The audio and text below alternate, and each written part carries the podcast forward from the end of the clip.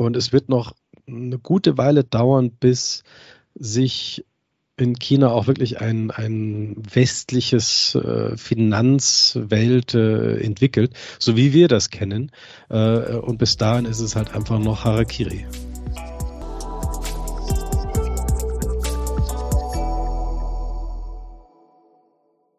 Willkommen zu China Hotpot, Podcast für deutsche kleine und mittelständige Unternehmen für den Erfolg im chinesischen Markt.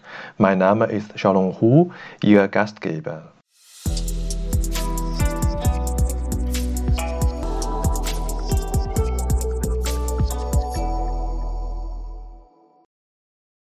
Hallo, willkommen zu China Hotpot.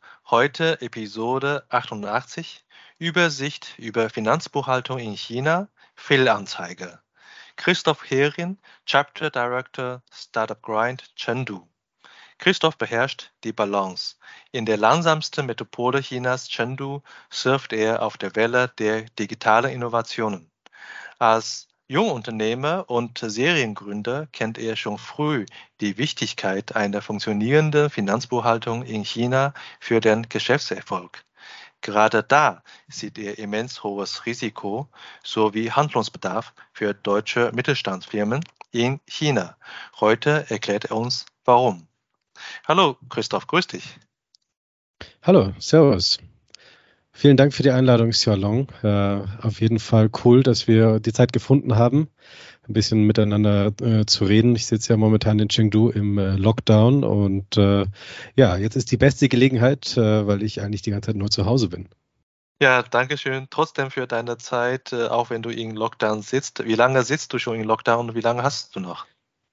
Äh, es fühlt sich schon an wie eine Ewigkeit, aber ich glaube, äh, in China ist man immer wieder mal im Lockdown. Das ist ja unser aktuelles äh, tägliches Brot. Ähm, Im Moment seit dem äh, 1. September, also jetzt äh, rund äh, zwei Wochen, und äh, ja, wir diskutieren natürlich hier die Gerüchteküche, äh, wann dürfen wir denn wieder raus, wenn wir auch so was ähnliches haben wie äh, Shanghai. Ich denke mal, äh, bis Ende der Woche wird es noch so ungefähr gehen. Also die, die Cases sind schon gut gefallen. Ähm, aber man weiß ja nie so genau, äh, ja, was sich dann die, die Stadtregierung sich äh, ausdenkt und wer dann wann, wie, wo wieder raus darf. Mhm. Und die Versorgung klappt soweit normal oder? Ähm, ich denke, so, soweit ist es, also für uns ist es kein Problem. Wir haben eigentlich da wirklich Glück mit unserer Community, die ist da echt äh, fair. Äh, wir haben ja jetzt äh, tägliches äh, Testen, das ist immer dann morgens zwischen 7 bis 10 Uhr morgens ist dann äh, das tägliche Testen mit relativ kurzen Schlangen. Und ähm, also Lieferdienst funktioniert ganz normal. Man kann einfach seine Sachen bestellen, ähm, obwohl man nur, sagen wir, normale Lebensmittel äh, kaufen kann. Ähm, also die meisten Restaurants sind jetzt äh, geschlossen. Äh, man kann jetzt nicht einfach nur äh, Takeaway ordern, aber es ist in dem Sinne, denke ich mal, sehr gut äh, gemanagt und äh, man kann nach wie vor raus, um irgendwie in den Supermarkt zu gehen oder irgendwie zur Apotheke zu gehen, wenn man äh, da was braucht. In dem Sinne ist es jetzt mehr so ein Thema der, der Langweile, dass man da ständig zu Hause sitzt und dann halt aus dem Homebüro, Homeoffice halt arbeitet. Ja, Stichwort zu Hause sitzen, das bist du ja gar nicht. Du hast mich da sehr positiv beeindruckt äh, in kurzer Zeit, wie viele Sachen du schon gegründet, gemacht und äh, erlebt hast. Und äh, ich äh, habe äh, gesehen, du bist äh, jetzt nach China gekommen und nach einer kurzen Pause äh, in, in Deutschland und dann wieder nach China. Wieso bist du nach China gekommen? Bist du nicht mehr in Deutschland ausgehalten? ja, ich, ich denke, es war mal Zeit für einen äh, Tapetenwechsel. Äh, ich habe damals schon, äh, während der Studienzeit, habe ich mich schon für China äh, begeistert und habe mir gedacht, da, wo, wo, soll die Reise hingehen in der, in der Karriere und äh, so die Auswahl Richtung USA oder halt doch mal was Neues probieren. Und äh, in der Studienzeit hatte ich mich schon für China entschieden. Äh, ich habe einfach mir gedacht, dass China als äh, stark aufsteigendes Land, als neue Wirtschaftsnation ähm, eine wichtige Rolle spielen wird in der nächsten äh, Zeit. Und äh, dass äh, ich auf jeden Fall, wenn ich dass ich mich auf jeden Fall gut vorbereiten sollte, dass ich auf jeden Fall verstehen sollte, wie China tickt, äh, wie macht man da Geschäfte, wie sind die Leute, wie ist die Sprache. Ähm, das, denke ich, war für mich wirklich ausschlaggebend in, im Studium, mich darauf zu fokussieren im BWL-Studium. Äh, Habe deswegen dann auch äh, Chinesisch gelernt und mit voller Begeisterung. Ich fand das toll, wie die Schriftzeichen funktionieren, wie die Sprache funktioniert und war dann das erste Mal 2011 äh, in Shanghai äh, und war dann dort auf der ähm, Tongji hier auf der Tongji Universität mit einem Austauschprogramm von meiner Universität.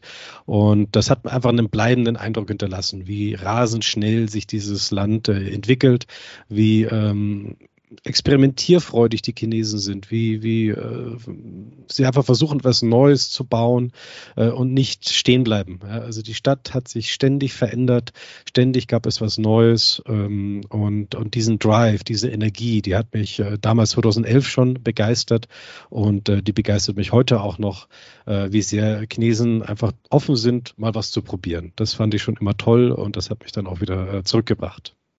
Ja, das heißt, das heißt, du hast äh, lange geplant und dich vorbereitet und endgültig, endgültig ist ein großes Wort, aber da, äh, für eine, eine Phase in China zu arbeiten und zu äh, leben entschieden. Und jetzt bist du in China in der Anfangszeit, nachdem du wieder nach China gekehrt, zurückgekehrt bist ähm, und bis jetzt. Was hat sich da bewährt? Was hat sich da äh, sozusagen äh, wirklich, ist, was ist wirklich gekommen, was du geplant hast? Was hat dich da mhm. überrascht? Mhm. Ja, ich würde sagen, in, in China planen ist immer ein bisschen schwierig. Äh, es kommt doch immer anders, äh, wie man es erwartet. Und man muss auf jeden Fall flexibel bleiben. Ja? Und auch wenn es manchmal sich wirklich äh, anfühlt, als ist man total festgefahren und es geht überhaupt nicht voran. Ähm, ich denke, dass, dass man immer irgendeinen Weg findet in China. Und da muss man sich auf jeden Fall äh, locker bleiben, will ich jetzt mal so sagen. Locker bleiben und schauen, dass man mit äh, guten Partnern dann doch die Probleme äh, lösen kann, die auf einen zukommen.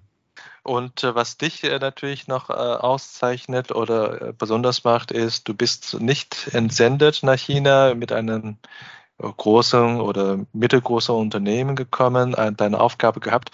Du hast hier, später werden wir darauf kommen, du hast ja hier einige Aufgabe oder einige Geschäfte selber aufgebaut als Startup.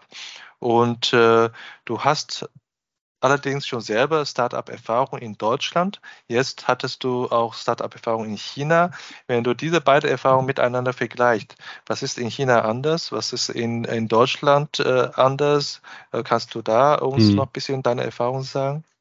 Also ich denke, da ist schon ein, ein Riesenunterschied, wie ähm, die Startup-Szene ist in Deutschland und in China, aber halt auch diese täglichen Aufgaben als äh, Firmengründer. Also in Deutschland habe ich äh, mehrere Firmen aufgemacht ähm, und das ist eigentlich ein relativ, sagen wir, bestehender, simpler Prozess. Ja. Äh, wenn man jetzt eine normale, äh, ähm, einfache Personengesellschaft aufmacht oder eine Kapitalgesellschaft, ähm, im Endeffekt, man geht zum Notar, man unterschreibt äh, die, das Gründungsformulare, man äh, registriert sich beim Handelsregister, dann schickt man noch äh, eine E-Mail ans Finanzamt, kriegt dann seine Steuernummer und dann, dann kann man loslegen. Ja. Dann äh, kann man die meisten Geschäfte, die meisten Aktivitäten einfach nachgehen gehen.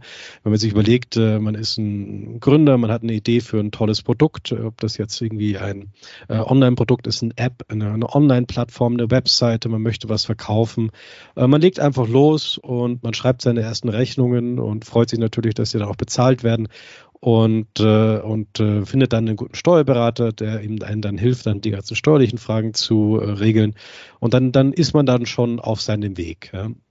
Aber die Geschichte in China, so wie ich es jetzt erlebt habe, mit einer eigenen Firmengründung hier, äh, mit einer sogenannten Wofi, ähm, das ist ein ganz anderes Erlebnis. Ähm, das ist wirklich äh, crazy, wie kompliziert das ist, eine Firma in, in China aufzumachen. Und vor allem, wenn man ähm, keinen lokalen Support hat. Ja, also wenn man jetzt nicht, wenn man jetzt als Ausländer nach China geht und sagt, jetzt mache ich mal eine Firma auf, eine LTD, eine Wofi äh, und äh, legt dann mal los, dann, dann ist man ziemlich schnell am Ende, weil man ohne Hilfe nicht äh, vorankommt. Ja. Ähm, da gibt es natürlich viele äh, Agenturen, die einem da helfen äh, mit allen möglichen Preisen. Ähm, aber das ist auch zum Teil völlig überteuert, weil in China ist das Thema nicht dass es wirklich teuer ist, eine Firma zu gründen. Die Kosten für eine Firmengründung sind eigentlich äh, ein paar tausend Euro. Ähm, wirklich. Und, aber das meiste Thema ist äh, Zeit. Es ist nämlich so, wenn man äh, in China eine Firma gründet, äh, diese ganzen Anträge bei den Behörden, bei den chinesischen Behörden, die sind alle kostenfrei. Wenn ich irgendwas ändern möchte äh, bei einer chinesischen Behörde, dafür muss ich nichts zahlen. Ich muss dafür zahlen für die Zeit, ähm, die Dokumente vorzubereiten, zu der Behörde zu gehen, dort äh, zwei Stunden zu warten, bis man drankommt. Äh, dann wird einem gesagt, dass die Dokumente unzureichend ist. Dann muss man wieder zurück. Dann muss man am nächsten Tag wieder hingehen. Äh, das ist wirklich die, das, was, was wirklich Zeit und Nerven kostet in China, ist dieser äh, bürokratische Wahnsinn, äh, auf den man sich erst einmal einstellen muss. Ähm, um vielleicht ein paar Beispiele zu geben, jetzt aus der eigenen äh, Firmengründung. Ähm, ich habe äh, hier in China einen normalen Anwalt äh, beauftragt, da die Firma zu gründen. Das ging dann schon ganz gut los und äh, der, der erste Eindruck war, ja, so nach äh, zwei Monaten ungefähr ist dann die Firma ready und dann kann man da äh, starten. Ja.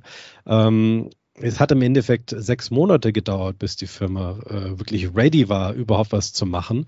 Ähm, und die Hauptgründe waren halt einfach, dass man am Anfang, wenn man eine Firma gründet, in China erst einmal festlegen muss, klar, äh, Gesellschaftervertrag, Name, äh, aber dann die Bereiche, in die die Firma aktiv ist. Äh, man kann nicht in China einfach eine Firma gründen und dann loslegen und sagen, ja, jetzt machen wir doch mal hier irgendwie, jetzt verkaufen wir doch mal irgendwie diese Dienstleistungen oder diese Beratung oder dieses Produkt, das ich jetzt hier habe. Das, das geht nicht.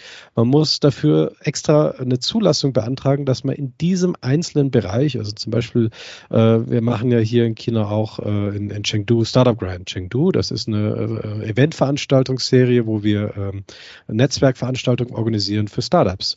Und da verkaufen wir Tickets. Ähm, ich jetzt als LTD, ich muss eine Zulassung beantragen, damit ich als chinesisches Unternehmen Events veranstalten darf und Tickets veranstalten und Tickets verkaufen kann, auf der dann auch eine Mehrwertsteuer drauf ist.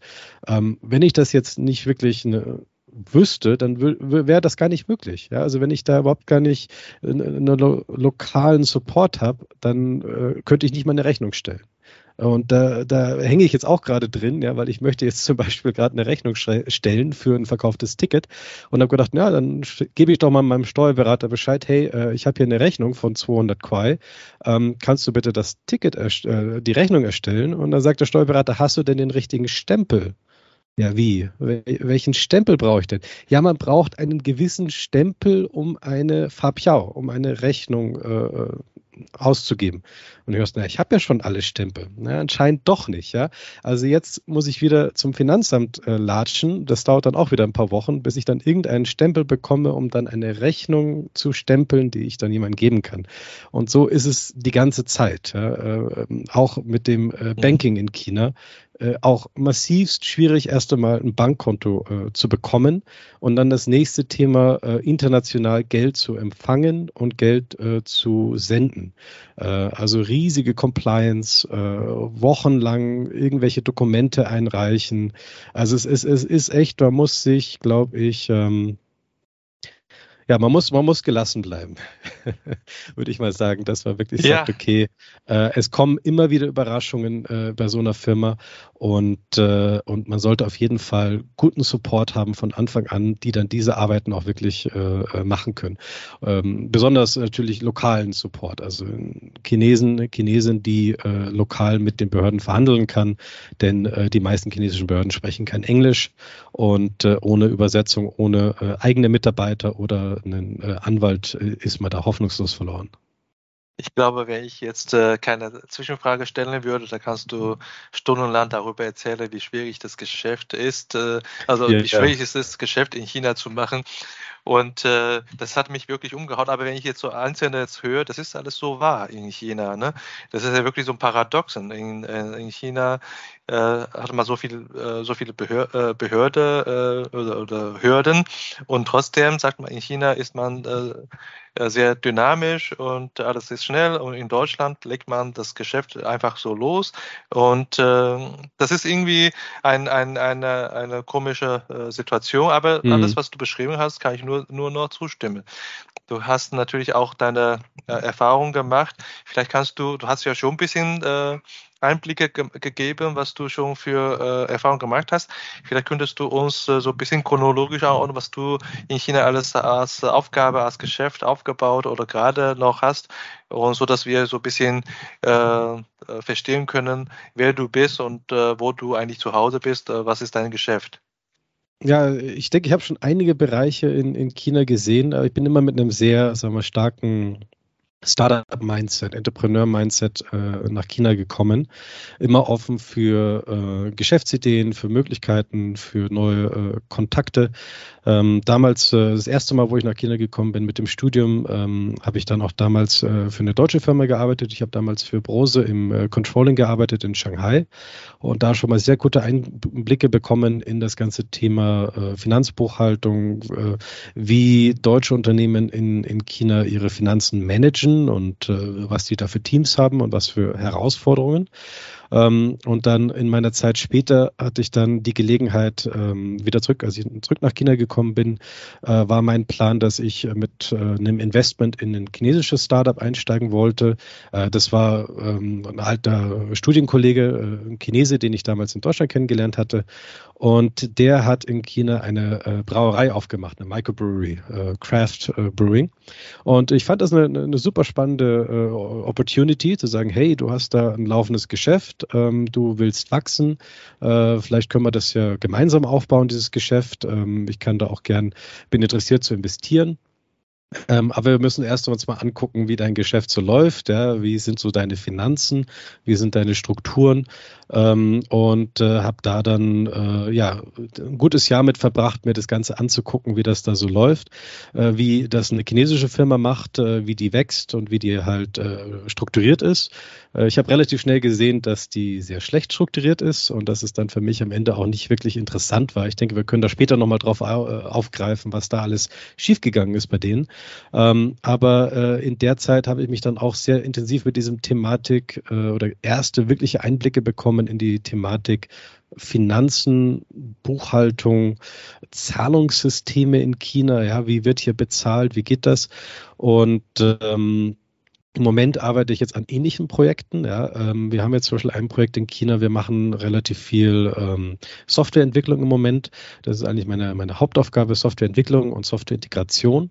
Und wir arbeiten momentan mit einer äh, chinesischen Firma in Qingdao. Die hat einen äh, deutschen Eigentümer, ein deutsches Family Office und die produzieren äh, Wein in China. Die machen Rotwein und äh, Weißwein, also recht erfolgreich, eine große Firma hier.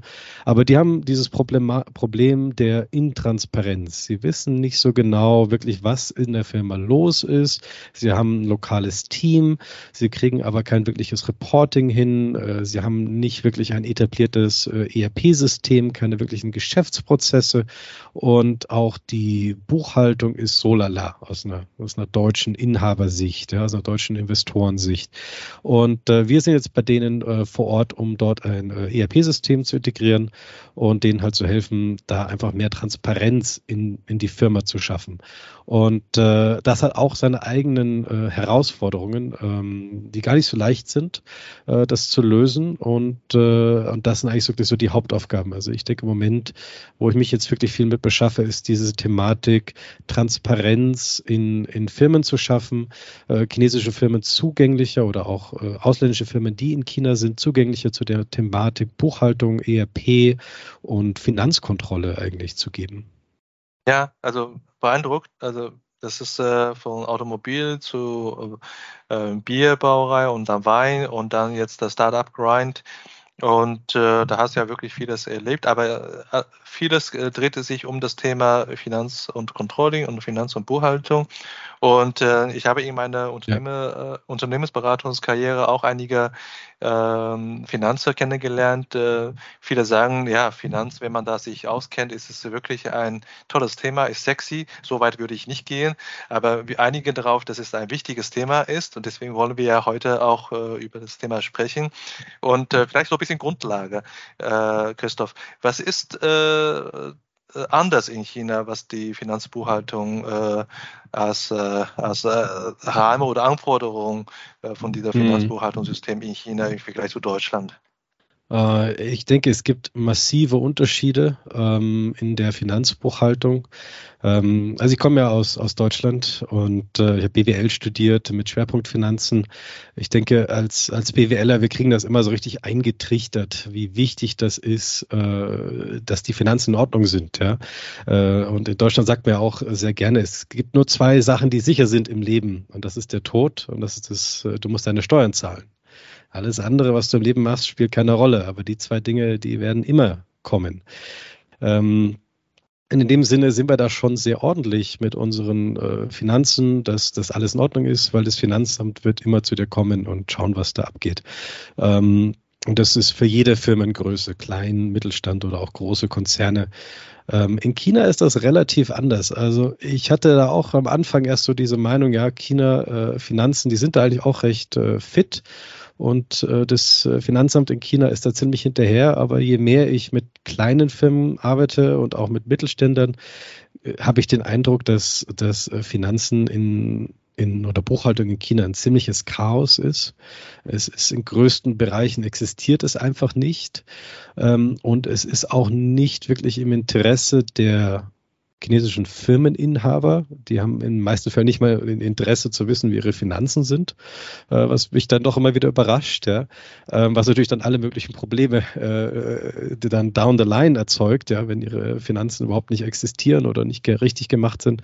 Ähm, ich denke, es ist ein sehr, sehr vielschichtiges Problem und es wird noch eine gute Weile dauern, bis sich in China auch wirklich ein, ein westliches äh, Finanzwelt äh, entwickelt, so wie wir das kennen. Äh, und bis dahin ist es halt einfach noch Harakiri. Mhm. Ja, also wenn der Markt ganz anders äh, funktioniert oder sage ich mal, wenn die Kultur anders ist, was Finanzbuchhaltung angeht und wer ein deutscher äh, KMU äh, nach China kommt seine Tochterfirma gründet oder ist schon gegründet, äh, wenn du das vielleicht nochmal ganz konkret nennen kannst, äh, was sind die Schwierigkeiten für deutsche KMU in so einer äh, Marktumgebung sein Unternehmen zu führen? Also ich denke, da gibt es äh, einige Schwierigkeiten. Also äh, es fängt schon mal an, eine der größten Schwierigkeiten ist, einen zuverlässigen Steuerberater zu finden. Ähm, es gibt in China viele Steuerberater, es gibt in China sehr viele günstige Steuerberater.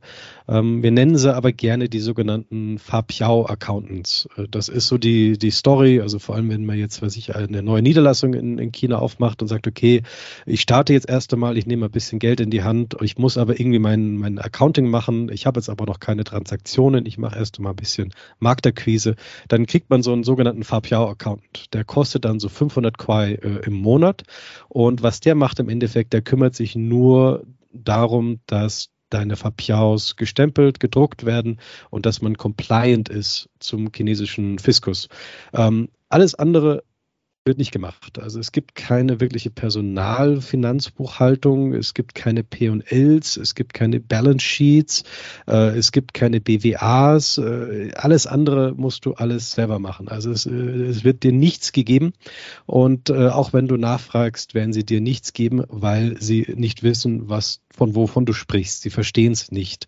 Ähm, also die, die größte Herausforderung für äh, jede ausländische Firma in, in China, würde ich definitiv sagen, ist, einen zuverlässigen Finanzbuchhalter zu finden, entweder äh, eingestellt als Mitarbeiter oder als externe Dienstleister, der sich wirklich für deine Finanzthemen äh, interessiert und wirklich weiß, was du willst. Ähm, das große Problem ist, dass die meisten, äh, also wirklich über 95 Prozent der Buchhalter und auch äh, CFOs, äh, die haben einfach kein Verständnis, wie Finanzen wirklich, also was wir davon erwarten, ja, also ein, ein professioneller äh, Umgang mit Finanzen und mit den äh, Zahlen und mit den Berichten oder Budgetierungen äh, das, das, das haben die in der Universität nicht gelernt. Ähm, was die äh, als chinesische Buchhalter in der Uni lernen, ist nur Fapiao-Accounting. Das heißt, ich bin nur compliant zum Staat. Und dann hat man auch das große Problem, dass viele von diesen Mitarbeitern, wenn, wenn man denen jetzt mit denen mal spricht und sagt, hey, hast, hast du nicht Interesse, dich weiterzubilden? Wie wäre das denn, wenn du mal äh, ein richtiges Budgetierung aufstellst für die nächsten drei Quartale oder so? Gib mir doch mal einen Vorschlag. Äh, dann haben die da überhaupt kein Interesse dran. Ähm, die wollen das gar nicht lernen, sondern was die wollen, ist einfach nur Accounten in, in China ist ist wirklich so ein Pencil-Pusher-Job. Ja. Ich krieg 6000 Qua im Monat. Ich habe keine Probleme. Das ist wie im Beamtenleben. Ich mache nur, was ich machen muss, das kleinste Minimum und um 5 Uhr bin ich aus der Firma raus. Sich um irgendwas anderes Gedanken zu machen, wie man irgendwie ein gutes Buch erstellt oder ähm, ein gutes Budget oder wie man vielleicht irgendwie Kosten reduzieren könnte oder wo man vielleicht äh, Verschwendung entdeckt äh, in, in den Zahlen. Das ist für die meisten chinesischen Buchhalter völlig anderes Universum und äh, auch leider nicht interessiert. Also es ist wirklich ein, ein, ein Riesenproblem und das ist noch nicht mal mit Einsatz von, von der ERP-Software, also von der Buchhaltungssoftware. Das ist nochmal ein ganz anderes äh, ja, Chaos. Ja, und vielleicht auch deswegen haben äh, große Unternehmen wie Brose äh, sich geleistet, äh, auch CFO oder äh, Mitarbeiter auf äh, wichtige Stelle in der Finanzbuchhaltungsbereich auch aus Deutschland zu holen, so dass man so eine Funktion aufbauen kann. Nur äh, Ziel Kunden oder, oder Zuhörer unserer Podcast ist häufig KMU aus Deutschland. Und wenn man KMU ist, wenn man eine Tochtergesellschaft in China gründet, kämpft man ja sehr stark um äh, limitierte Budget, was man da hat. Ähm, hast du da äh, deine Erfahrung? Ich, ich, denke sicherlich schon, weil du ja auch Startup-Erfahrung hast. Wie sollte man als KMU mit seiner Tochterfirma auch mit dieser Verständnis von, was möchte ich äh, als meine Finanzbuchhaltung äh, äh, Standard haben, aber schrittweise, wie sollte man Schritt für Schritt äh, seine Buchhaltung so aufbauen, so dass man auch später die Kontrolle darüber hat? Was macht man zuerst? Also ich denke, der, der erste Schritt ist, ja, man, man, man braucht einen Buchhalter, man wird ihn immer brauchen und ich denke, am Anfang mit einem Fabjau-Accounting zu starten ist äh, okay, weil äh, am Ende ist man, ist man ja compliant und man spart sich wirklich äh, Geld. Also 500 Qua im Monat dafür, dass du compliant bist, ähm, das ist eine Flat Fee, da geht es nicht wirklich um äh, Volumen. Ähm, aber dann, sobald wirklich das Geschäft äh, anfangen zu wachsen und man wirklich mehr und mehr äh, Transaktionsvolumen hat, äh, höhere Beträge hat, ähm, mehr Rechnungen schreiben muss, dann ist es wirklich, denke ich mal, der erste Schritt, erste Mal in eine gute äh, Finanzsoftware zu investieren. Ähm, es gibt einige chinesische äh, Anbieter dafür. Ähm, das Problem bei den meisten ist, dass die äh, nur auf Chinesisch sind und dass die von den Funktionen her sehr, sehr äh, limitiert ist. Ähm, das heißt, für, einen, für ein ausländisches Management, äh, man hat keine Transparenz, man kann nicht äh, hineinsehen in, in die Zahlen. Und äh, auch wenn ich jetzt äh, als ausländischer Manager sage, okay, ich habe da meinen Kollegen, der macht die Finanzen, äh, der entscheidet sich jetzt für eine chinesische Software, ähm, der äh, managt die dann und dann möchte ich aber mal einen Report haben. Ich möchte dann mal einen BWA-Report haben. Wo stehe ich denn mit meiner Firma? Sind wir denn jetzt schon irgendwie im Grünen? Machen wir denn jetzt schon erste Gewinne oder verlieren wir hier noch massiv Geld? Dann kann das die Software nicht liefern die können diese Reports nicht erstellen. Die gibt es einfach nicht. Die sind nicht programmiert. Ähm, das heißt, man fällt da ziemlich auf die Fresse, muss man sagen. Und äh, dann auf der anderen Sicht, wenn ich jetzt äh, ein, ein ausländisches ERP-Software nutze, ähm, dann habe ich erstmal den großen Kostenfaktor. Also wenn ich jetzt irgendwie mit einer SAP komme oder so, dann ist das äh, so ein Overkill, ähm, der halt einfach viel Geld kostet und äh, am Ende dann auch nicht wirklich das bringt, was ich brauche. Ähm, und dann auch natürlich auch wieder das Problem hat, dass dann äh, es nicht unbedingt angepasst ist an das chinesische Finanzsystem, weil man muss ja trotzdem compliant sein. Man muss ja gewisse Unterlagen auch an den chinesischen Fiskus äh, geben und äh, viele Softwareprodukte können das halt nicht, weil die halt nicht für den chinesischen Markt ähm, äh, gemacht sind oder nicht, sich nicht darauf spezialisiert haben. Also es ist wirklich, es ist wirklich ein, ein tricky Thema, aber ich denke, es gibt Lösungen. Wir arbeiten hier mit einem sehr guten Partner aus Shanghai. Die haben da eine sehr gute Software, ähm, die dann auch mit verschiedenen ähm, ja, Steuerfirmen, Steuerfachanwaltsfirmen ähm, zusammenarbeiten. Und mit denen geht das. Ja, also es gibt Lösungen, aber man muss wirklich äh, suchen, man muss sich genau informieren, man muss sich die Preise genau angucken. Und natürlich wie bei jeder ERP-Integration, es ist, es ist ein, ein, ein gewisser Weg. Es ist nicht äh, in zwei Wochen erledigt, ähm, sondern man muss äh, da schon von Anfang an einfach eine Strategie haben, wie ich so eine Software in die Firma einbringe, dann auch die Mitarbeiter dafür begeistere und sie mit an Bord abhole, dass sie diese Software nutzen. Ähm, für viele chinesische Mitarbeiter, die haben damit auch keine Erfahrung. Ähm, sie haben so eine Software zum Teil auch noch nicht genutzt. Also da gibt es natürlich dann auch äh, einfach Hürden. Ähm, und dann muss man sich da Schritt für Schritt ähm, rantasten an die Thematik. Aber ich denke, nur so ist man wirklich in der Lage, also durch den Einsatz einer, einer vernünftigen Software, die einem da wirklich helfen kann, mit einem guten Steuerberater, ist man in der Lage, das wirklich äh, in, in, Kontrolle zu haben. Zusammengefasst äh, heißt es, dass man da zuerst compliant sein, ne, dass man da äh, in den nächsten Schritt die richtige Softwarelösung aussucht und dabei aber die Menschen mitnimmt, dass äh, auch äh, die Softwarelösung auch genutzt wird und äh, dass man sukzessiv äh, die Funktion dann aufbaut. Also Dankeschön. Also ich denke mal, äh, so wie ich dich kenne, wenn du schon so lange und so viel Gedanken gemacht hast, was alles für Schwierigkeiten geben kann in der Finanzbuchhaltung, hast du sicherlich eine Lösung schon mal für dich und für andere überlegt. Und äh, die Zuhörer können sich sicherlich auch bei dir melden. Ich äh, werde dann deine Kontaktdaten später auch in Show Notes auch beifügen. Und äh, jetzt ein bisschen in die Zukunft geguckt. Äh, natürlich, jetzt guckst du nur auf, äh, auf den Tag, wo du auch äh, rauskommen kannst aus der, ja. aus der Lockdown.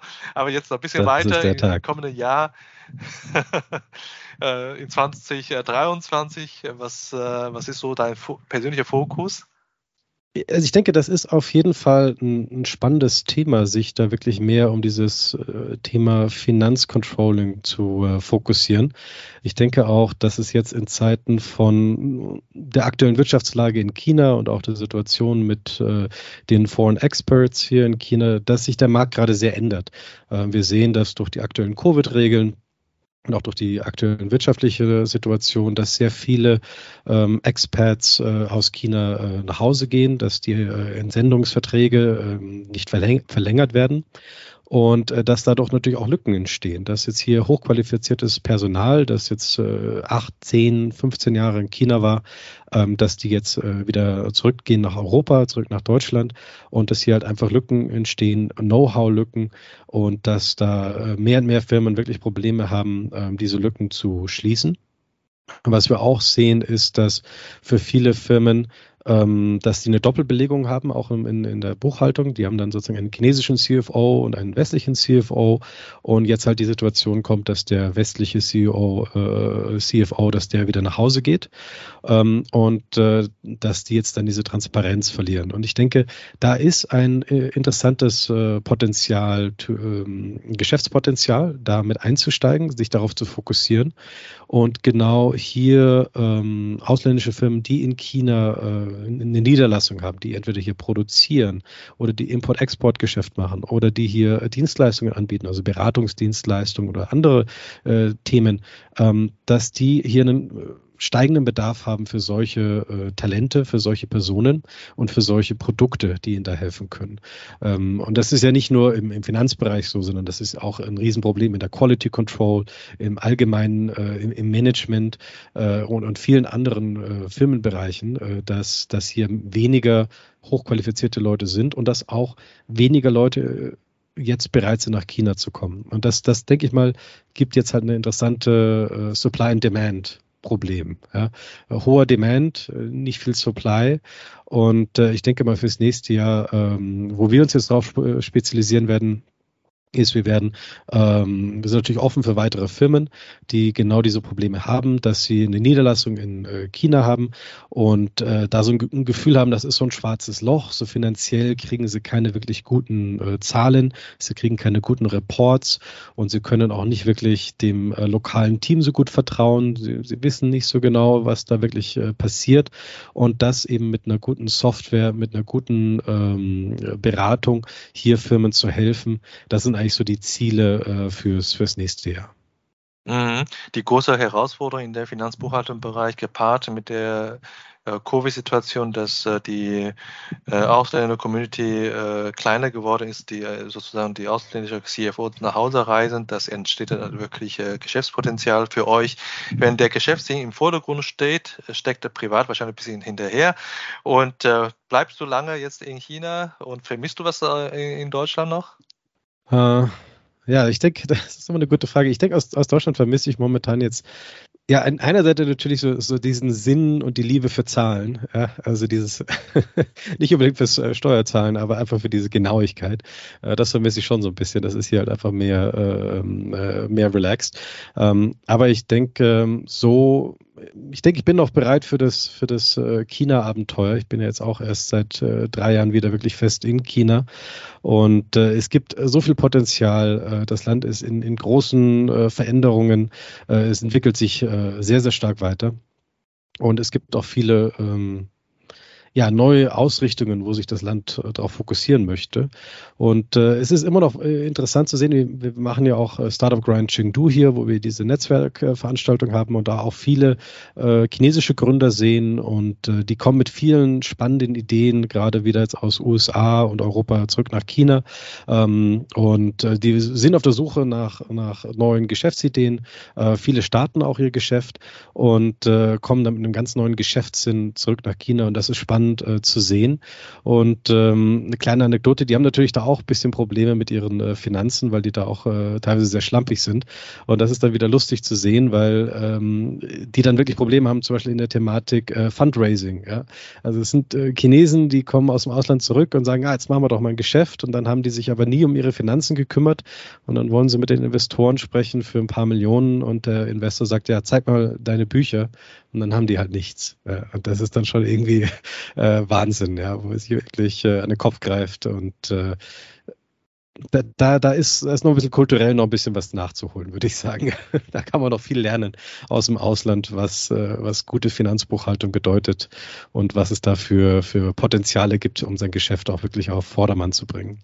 Ja, Christoph, vielen Dank für, dein, für deine Zeit, für unser Gespräch. Und ich denke, wenn ich das nächste Mal im November wieder in China bin, sollen wir uns unbedingt mal treffen, nicht nur um ein Bier zu trinken von deiner Brauerei, sondern wir haben vieles auszutauschen. Ich habe viele ähnliche Erfahrungen gemacht, wo ich aber selber kein Experte bin in dem Thema Finanz- und Buchhaltung.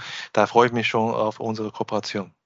Gerne. Komm vorbei nach Chengdu für einen leckeren Hotpot. Wir haben so viele von denen. Es ändert sich ständig und äh, es gibt wirklich tolle Hotpot-Restaurants und natürlich haufenweise Pandas in Chengdu. Komm gern vorbei.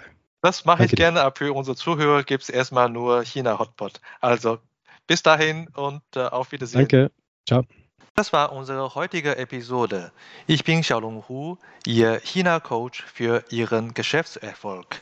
Wenn Sie als deutscher KMU noch mehr über China wissen möchten, empfehle ich Ihnen unsere kostenlose englischsprachige Webinarserie China Webinar zu besuchen. Oder schreiben Sie gerne eine Mail an mich persönlich unter der Webseite china-team.de. Mit über 100 China-Experten können wir Ihnen gerne weiterhelfen. Bis nächstes Mal und 再见.